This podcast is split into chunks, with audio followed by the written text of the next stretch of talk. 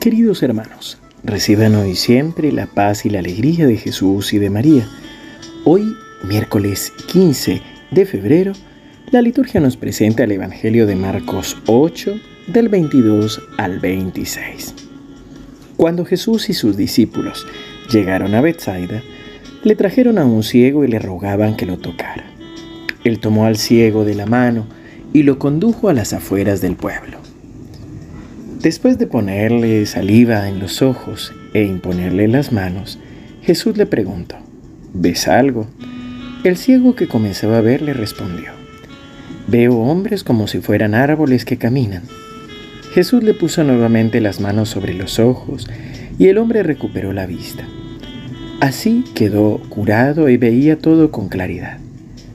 Jesús lo mandó a su casa diciéndole, ni siquiera entres en el pueblo. Palabra del Señor. Gloria a ti, Señor Jesús. Podemos hoy imaginarnos esta escena viviéndola también o acompañando a Jesús y acompañando a este ciego en este camino. Lo primero que nos comparten es que le traen a un ciego para que Jesús lo toque.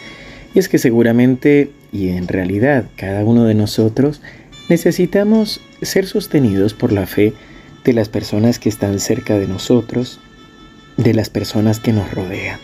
Pues muchas veces o no tenemos la fe suficiente o no tenemos la fuerza suficiente o la convicción para llegar a los pies del Señor.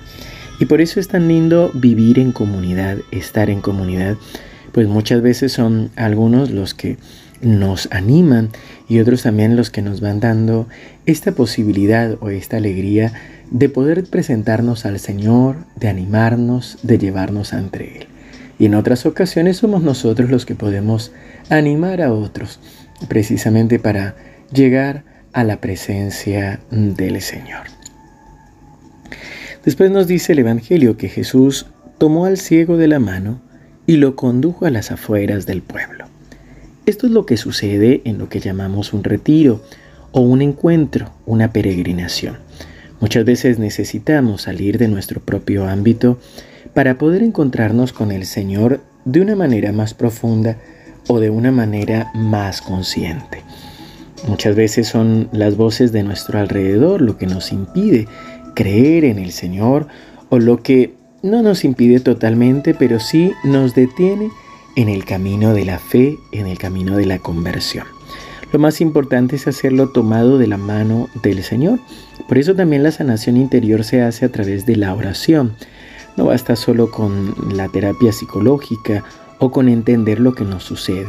Es necesario traerlo a la oración, presentarlo al Señor, tomarnos de la mano del Señor para revisar nuestra historia, para mirar de nuevo nuestra historia, nuestros recuerdos y dejar al Señor ir obrando en nosotros. Jesús le impone las manos y le pregunta si ve algo. Él comienza a ver de a poco, ve a los hombres como si fueran árboles, y Jesús vuelve a imponer las manos y entonces el hombre recupera la vista. Esto es lo que llamamos el proceso de sanación. No es que Dios no tiene el poder para sanarnos de una vez, sino que somos nosotros los que necesitamos hacerlo en un proceso continuo de sanación. Dios tiene el poder para sanarnos inmediatamente y cuando lo hace a eso lo llamamos un milagro. Pero de manera general lo va haciendo progresivamente. Y por eso necesitamos de perseverar en la oración personal y en el adquirir el hábito de los sacramentos, la confesión, la Eucaristía, la adoración. Pues en cada vez que nosotros oramos es volver a permitirle a Jesús que imponga sus manos sobre nosotros, liberándonos y sanándonos un poquito cada vez más. Así de a poco, como a este hombre se nos van abriendo los ojos.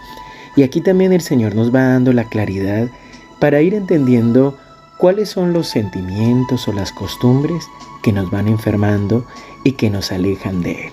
Pues la recomendación de Jesús es, ni siquiera entres en el pueblo. ¿Qué costumbres, cuáles son nuestras palabras o las acciones que realmente nos hacen daño y que nos alejan de esa voluntad de Dios que nos hacen ciegos, que nos impiden ver con claridad. Pues esto solo lo haremos con la ayuda del Espíritu Santo para poder ser verdaderamente libres.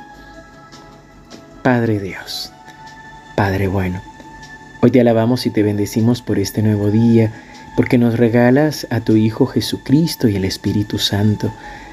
Ellos nos enseñan a través del Evangelio, nos restauran. Hoy te pedimos que renueves esta unción del Espíritu Santo en nosotros para este momento para este día. Señor, tenemos sed de ti. Queremos, Señor, entregarte nuestra historia y nuestra vida.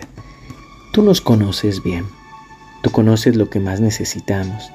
Tú conoces cuáles son nuestras cegueras, cuáles son aquellas cosas que nos enferman y que nos hacen daño. Tú conoces, Señor, nuestra historia, nuestros enojos, nuestras tristezas, nuestros dolores.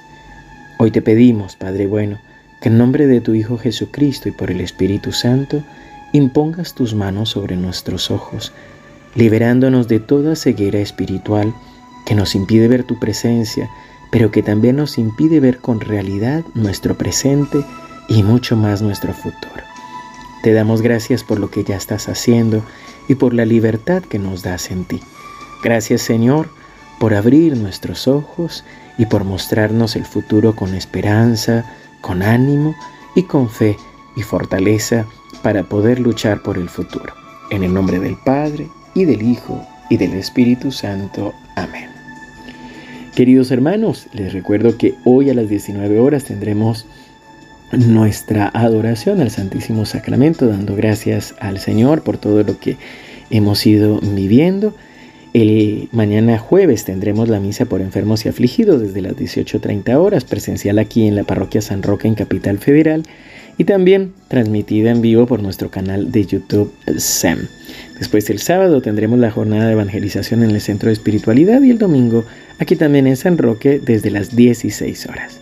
Que el Señor y nuestra Madre te sigan bendiciendo y seguimos unidos en oración.